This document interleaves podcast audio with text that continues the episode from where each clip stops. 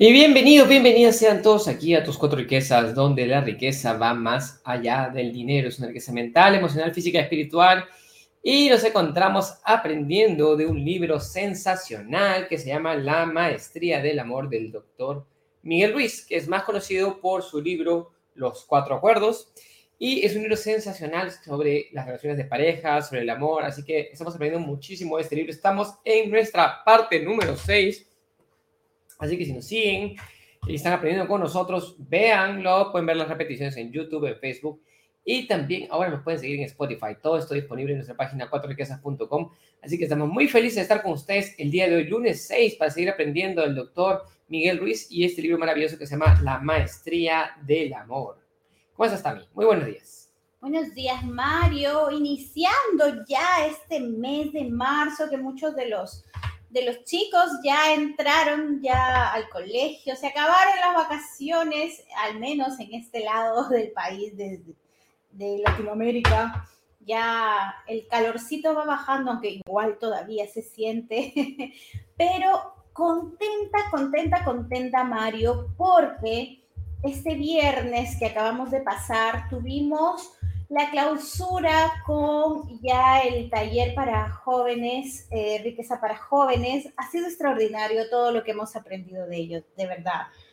Hemos tenido niños desde 8, 9 años, el siguiente equipo de 10 hasta 14, el siguiente 15 a 17, y ha sido maravilloso ver el proceso, entender ahora que jugaron papás y niños juntos y estuvieron junto con nuestros líderes también, cómo el avance que han tenido ha sido increíble. Así que yo aplaudo a esos papás que están trabajando ya en su educación financiera y que hoy han recibido estos niños estas herramientas básicas, pero también viene de la mano del complemento de los padres, de cómo llevarlos a enseñar cómo se cómo es el, el mundo afuera, cómo son los negocios, cómo se toman las decisiones, no de una manera compleja, pero sí aprender a hablarle en su idioma. No como bebés, pero sí en un idioma donde los ejemplos puedan ser adecuados para su edad. Para mí ha sido bellísimo, bellísimo estos dos meses que hemos pasado con los chicos, porque creo que yo aprendí más que ellos, que de nosotros. Y además, el sábado, Mario, ya, o sea, eso fue el viernes y el sábado Iniciamos ya con nuestro full day para los que ya se encuentran en la certificación, más de como 12 horas de capacitación que no se sienten. Y de verdad que fue bellísimo ver cómo las caras de todos sonaba. Creo que, que si podríamos captar cada imagen de cómo iniciaron a cómo terminamos ese día ha sido increíble. Estábamos muy, muy energizados y una, una de las dinámicas que nos hace Mario nos hace entre reírnos y sacar una versión de cómo lo hago, Dios mío. Creo que ha sido eh, bellísimo este fin de semana. Así que muchas gracias a todos por seguirnos, por querer educarse, por acompañarnos en estos procesos. Y hoy estamos recargadísimos. Nos fuimos un ratito más a la playa para, para aprovechar el mar y el sol y estamos recargadísimos. ¿Tú cómo estás, Mario? Bien, bien, muy feliz, como tú dices, ¿no? O sea, el proceso de los niños ha sido súper lindo. Estos dos meses de riqueza ha sido súper maravilloso. Esperamos pronto también abrir un nuevo grupo también de riqueza para jóvenes. Pensando, es, es, es trabajar educación financiera en, con ejemplos para, sus, para su edad. Para, es como, es como el, el idioma del dinero es uno, ¿sí? Pero tenemos que acercarlo a la edad de cada niño, a la edad de cada, de cada persona. Todos podemos aprender de educación financiera y mientras más pronto lo aprendamos, mucho mejor, mucho mejor definitivamente. Y la, la otra parte es que ha sido, ha sido, es un proceso de aprender a tomar decisiones. Yo creo que una de las cosas más valiosas que quedan para los niños es que ellos aprenden a tomar decisiones para sus vidas. Y me encanta que los papás nos cuenten, sí, mi hijo me dice, ya que va a estar en esto, tiene que estar en lo otro. Entonces, cuando me cuentan eso, digo, ya, ok, ok, esa es mi misión cumplida. Significa que ya tienen conciencia de lo que es el dinero y conciencia de lo que es el gasto y conciencia de lo que es, que es invertir, lo que es ahorrar, lo que es la deuda y todo eso, ese tipo de cosas. Así que eso es sumamente importante. Y bueno, y siguiendo con, y bueno, los líderes también es, es increíble también la transformación que tienen. Esa certificación, la certificación de líderes me encanta, realmente es, es parte de uno de mis procesos favoritos. Y el full day es sensacional, sensacional. Así que nos dijeron que, ¿cómo pueden torturarnos de esta manera? fue gracioso, fue gracioso. Y nos manda saludos acá Inés para comenzar también. Muy buenos días, está mi Mario, agradecida y feliz de todo el conocimiento compartido en esta maravillosa plataforma de tus cuatro riquezas. Y José Cruz nos manda buenos días, Mario y Tami. Cuando le doy a mi hijo que cuando le doy a mi hijo que comprenda lo importante que es tener educación financiera, pero no es capaz de tener esa visión, sobre todo que solo tiene 20 años. Y, o sea, cuando nuestra relación con el dinero comienza desde jóvenes, muy, muy jóvenes. El tema es qué hacemos de ahí. ¿Qué hacemos en, lo subsecuente? ¿Por qué? Porque entramos ya cuando tenemos ya 18, 19, 20 años, entramos ya a este sistema donde estamos trabajando por dinero, intercambiando nuestro tiempo por dinero. Pero de ahí no nos enseñan qué hacer con ese dinero para ponerlo a trabajar para nosotros. No, no, está, no deja de ser parte de nuestra conciencia y deja de ser parte de nuestra prioridad comenzar a entender que nosotros estamos creando riqueza. Estamos creando riqueza cuando transformamos nuestra energía en algo productivo y generamos esa riqueza pero después esa riqueza simplemente la transferimos a otras personas. En vez de decir, tengo que tener riqueza trabajando para mí, conservándola, protegiéndola y haciendo que se multiplique sola. Y eso se trata un poquito eso. Así que también, bueno, ha sido realmente un súper proceso este fin de semana y tenemos y volvemos a las enseñanzas del doctor Miguel Ruiz, que nos habla del tema el día de que se llama la relación perfecta.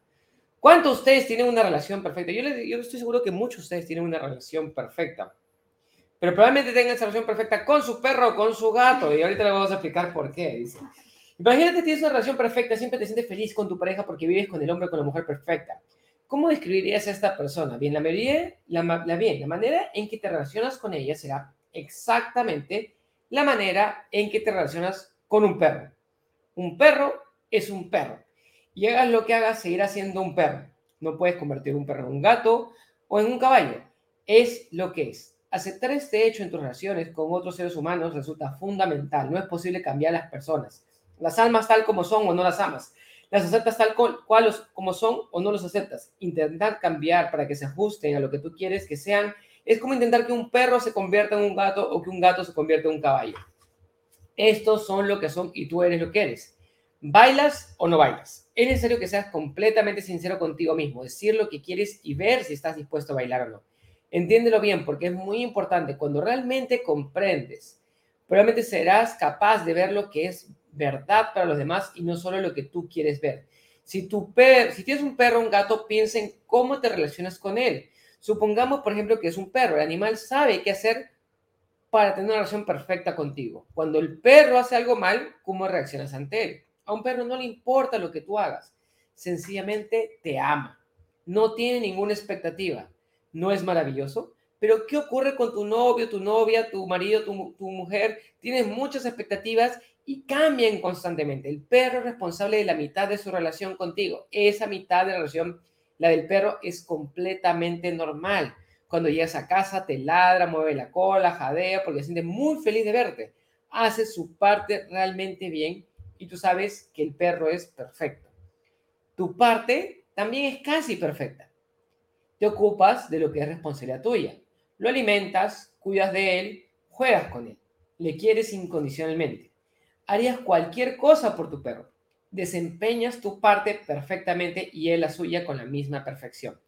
La mayoría de gente es capaz de imaginarse con facilidad ese tipo de relación con su perro, pero no con una mujer o con hombre.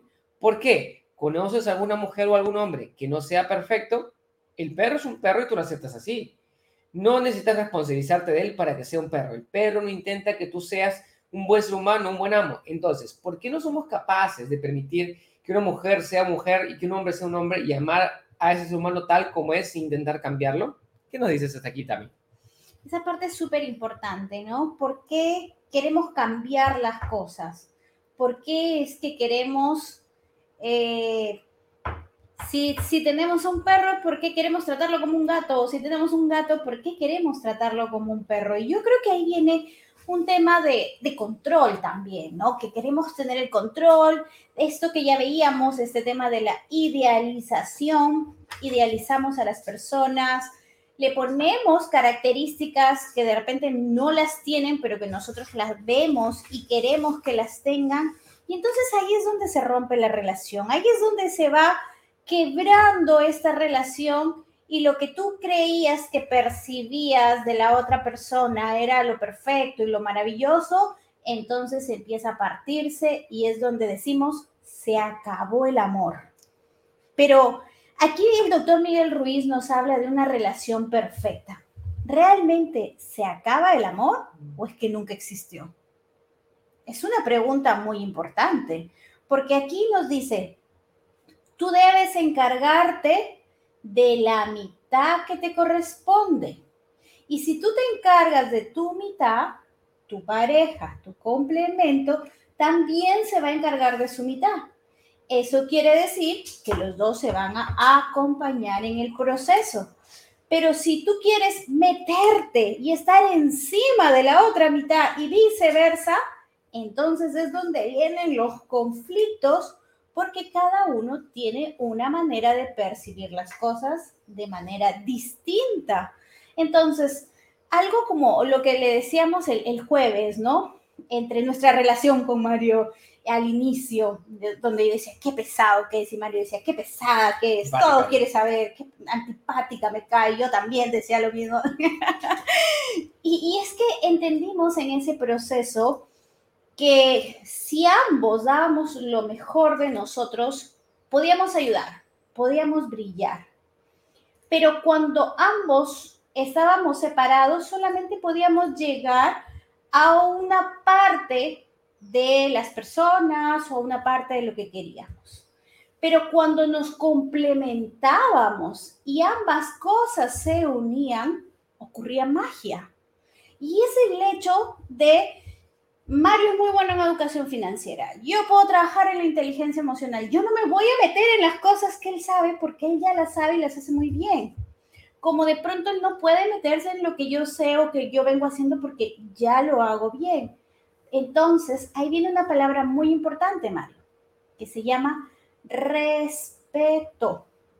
Cuando encontramos este balance y este equilibrio entre estas dos partes, entendemos que existe un complemento, no existe la otra mitad, o sea, no existe que tú vas a estar encima de la otra persona o abajo de la otra persona y la otra persona va a tomar decisiones por ti o tú vas a tomar decisiones por la otra persona, sino que ambos empiezan a complementarse y el amor y el respeto es parte del amor. Entonces, no hay que cambiar si, eres, si, si, tienes un perro no hay que cambiarlo por un gato, no lo, no lo críes como un gato porque ese gato no es un perro. Y si tienes un gato no lo crías como un perro porque ese perro no es un gato. Entonces hay que ser conscientes y hay que entender que cada quien es como es.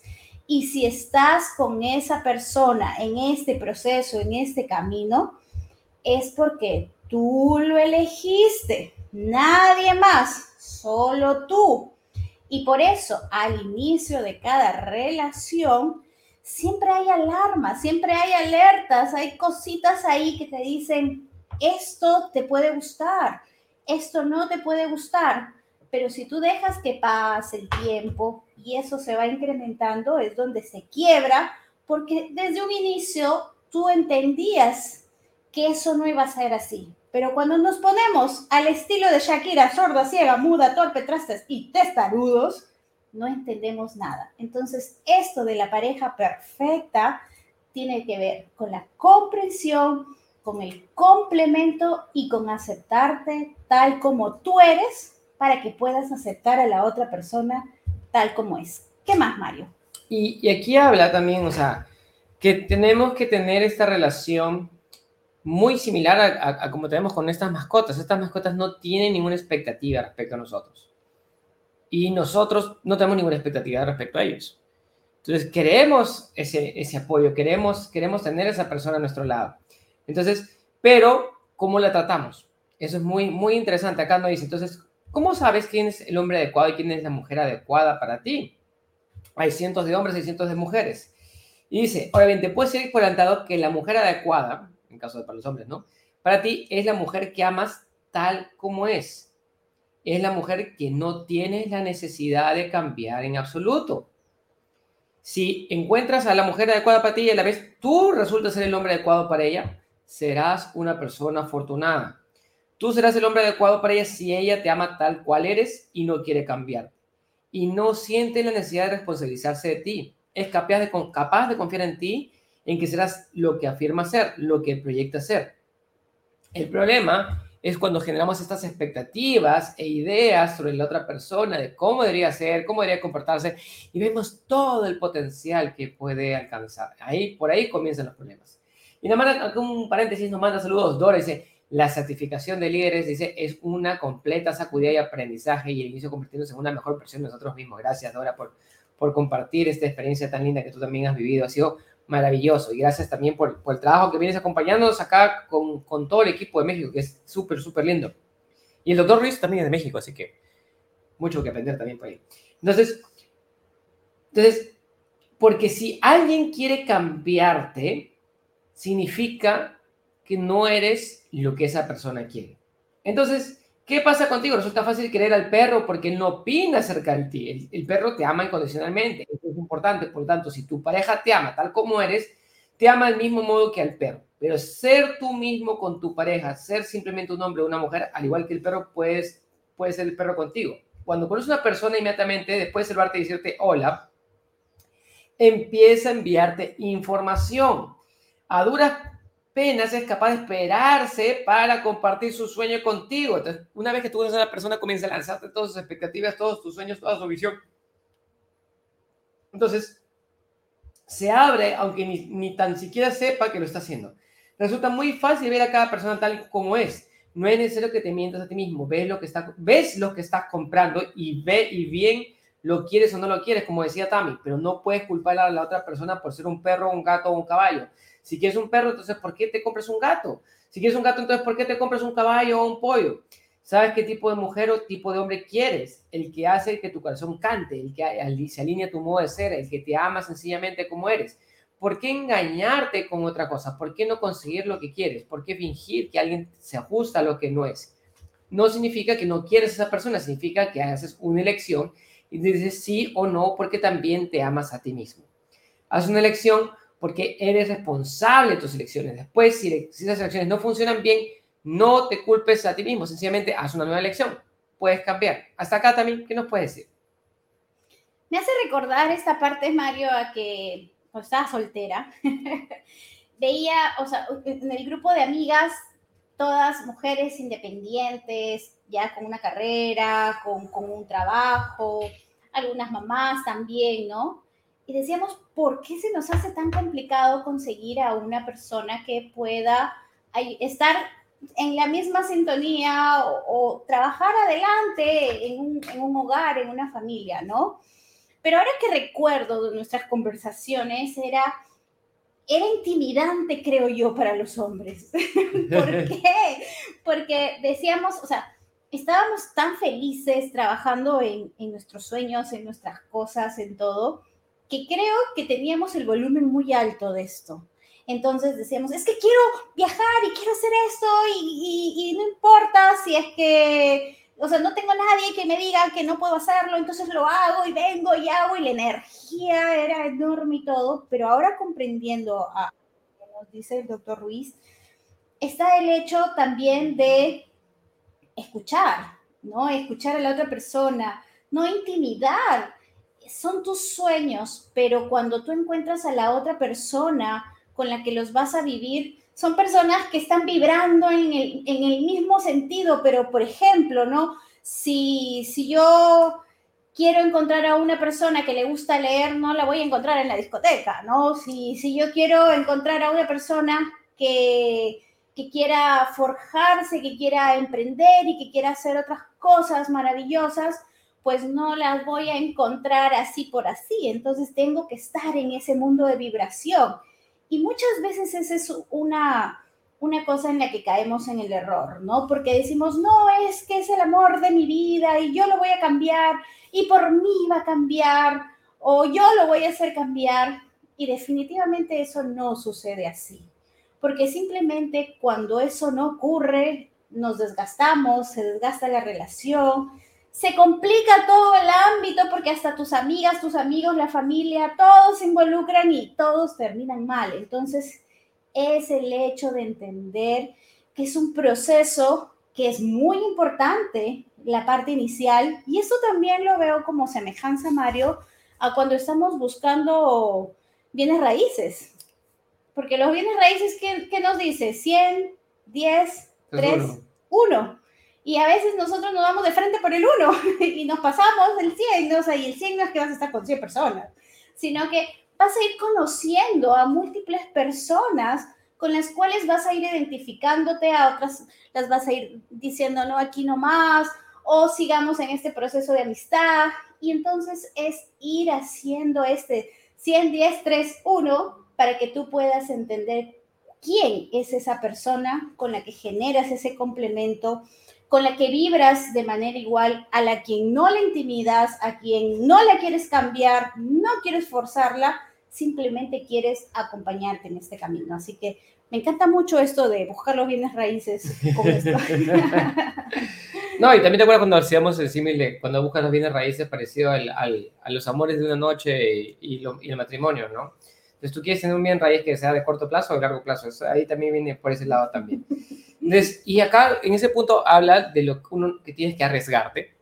O sea, tenemos miedo a correr el riesgo tenemos miedo a correr riesgo. Y también el problema viene en las expectativas, que es lo que está buscando. ¿no? Justo estaba viendo un, un video, decía una chica, decía, ¿qué tipo de hombre quieres? Quiero, quiero que mida tanto, quiero que gane tanto, quiero que sea tal cosa, quiero que sea tal otra, quiero que nunca se haya casado, que no tenga hijos, que no sea divorciado, que la, la, Bueno, y buscaban en, en, los datos del censo, ¿no? Buscaban en los datos del censo y dice, tu probabilidad de encontrar a este hombre es 0.001% de probabilidad. O sea, prácticamente tienes que encontrar una aguja en el pajar. ¿Por qué? Porque, porque no, es rarísimo. Y que ese hombre encima se interese por ti, peor todavía, ¿no?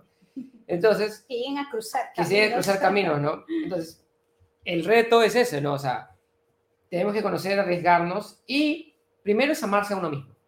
Primero es amarse a uno mismo, porque no puedes llegar a una relación, dice acá el doctor Ruiz, fingiendo ser otra persona. Si finges ser otra persona, eso lo más probable es que acabe mal. Entonces, lo primero es que tienes que amarte a ti mismo, mostrarte a ti mismo como eres. Y también acá pasa, dice, y explorar, ¿no? Si, si, si funciona, perfecto, sigue adelante. Si no funciona, hazte un favor a ti y a esa persona y hazte un lado, márchate. No seas egoísta. No pierdas tu tiempo y tampoco le hayas perder el suyo. Eso se llama respeto, ¿no? Y cuando logres abrir tu corazón y conseguir eso, dice acá que es como el cielo. ¿no? Dice, y acá hay una parte importante que, que me llama bastante la atención, que es qué pasa cuando suceden malos momentos. Y acá también define, qué significa un mal momento. Si un mal momento significa ser maltratado emocional o físicamente, no sé si la pareja debería continuar. Pero si un mal momento significa que uno de los dos ha perdido el trabajo o tiene problemas laborales o ha sufrido un accidente, eso es otra cuestión. Ahora bien, si los malos momentos provienen del miedo, de la falta de respeto, de la humillación o del odio, evidentemente no sé cuántos malos momentos es capaz de sobrevivir una pareja. En la relación con tu perro puedes tener un mal momento, por la razón que sea, un accidente, un mal día de trabajo o cualquier cosa. Llegas a casa y ahí está el perro ladrándote, moviendo la cola y buscando tu atención. No tienes ganas de jugar con él, pero el perro sigue ahí. Si tú no quieres jugar, él no se sentirá herido porque no se lo toma como algo personal. Es importante. Una vez que haya celebrado tu llegada, descubierto que no quiere jugar con él, se pondrá a jugar solo. No seguirá insistiendo que seas feliz. Sin embargo, cuando pasa con la pareja, ¿qué sucede? Ella quiere hacerte feliz. Si no tienes ganas de sentirse feliz y solo quieres que permanecer tranquilo, no es nada. Que no haya que tomarse algo personal. No tiene nada que ver con tu pareja. Quizá tienes un problema y solo necesitas estar tranquilo. Sin embargo, tu silencio puede llevar a tu pareja a que haga suposiciones y su mente comienza a trabajar y dice, ¿qué le he hecho ahora? Será por mi culpa. No tiene nada que ver contigo, no es nada personal, pero si lo dejas en paz y la tensión desaparece y volverás a recuperar la felicidad. Entonces, muchas veces eh, ocurren estos problemas externos y uno no quiere afectar a su pareja, pero ¿qué pasa? Está bien. Entonces, y ahí comienza el drama, ¿no? ¿Qué nos dice de esto también? he visto muchos, muchos de estos casos. Hace, hace muy corto tiempo también. Y, y, Mario, es, es importante porque muchas de las personas que vienen al club también son parejas, ¿no? Y vienen pues con, con esos conflictos que son económicos, donde generan mucha inestabilidad en, en, su hogar o en lo que están con los hijos o en lo que están creando, en lo que están por crear, porque algunos son novios y esto, ¿no? Entonces, es el hecho de eh, cuando llegan, lo primero que hacemos nosotros es separados. No, pero es que somos juntos, no, separados primero para entender cuáles son el tema o el tipo de decisiones que toma cada uno, qué es lo que está pensando, porque el trabajo que nos ayuda con el simulador financiero, el trabajo que hacemos también con, con lo que son estas técnicas de superaprendizaje y con, con la parte que nosotros podemos acompañarlos, es entender que cada uno viene de un mundo distinto y que si es que quieren aprender en este proceso, primero tienen que entenderse qué es lo que quieren, porque muchas veces no saben lo que quieren. Y cuando tú no sabes lo que quieres, no sabes lo que vas a buscar, y por lo pronto entonces vas a, lo primero que te aparece y dices, ya, no importa. Entonces, ese es el primer paso, entender qué es lo que realmente quieres, qué es lo que estás buscando para saber cuál es tu camino. Una vez que se entienden estos dos procesos, entonces ahora sí empiezan a ver cómo podemos acoplarnos, de qué manera podemos sintonizar, porque cada uno ha venido con una crianza distinta. Entonces así evitamos muchas peleas, muchos, muchos divorcios y trabajamos mucho en esto que es la relación de parejas para eh, el tema financiero, que es un pilar sólido y un pilar base y es lo que luego le damos a los hijos, le damos a la familia, le damos al mundo, ¿no? Entonces es muy importante también trabajar en este aspecto, en las finanzas como pareja también. Dice acá el doctor Luis también, la relación es un arte. Resulta más difícil dominar el sueño que crean dos personas que el que crea una sola. Para que los dos sean capaces de mantener la felicidad, será necesario que mantengas tu mitad en perfecto estado Eres responsable de tu mitad que contiene una determinada cantidad de basura. Tu basura es tu basura.